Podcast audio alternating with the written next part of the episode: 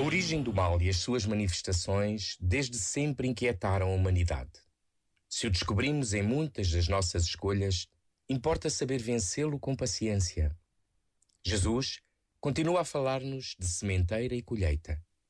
A pressa em eliminar o joio pode pôr em perigo o trigo quando são apenas rebentos.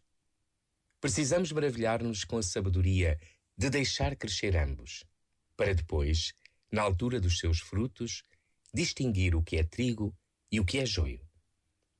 Quanto mais na alma de cada um de nós, é preciso esta paciência para não destruir o que é bom e não seguir o caminho fácil do preconceito, da eficaz avaliação, de julgar o todo pela parte. Não é Deus quem irá recolher nas suas mãos os frutos que cada pessoa dá? Este momento está disponível em podcast no site e na app da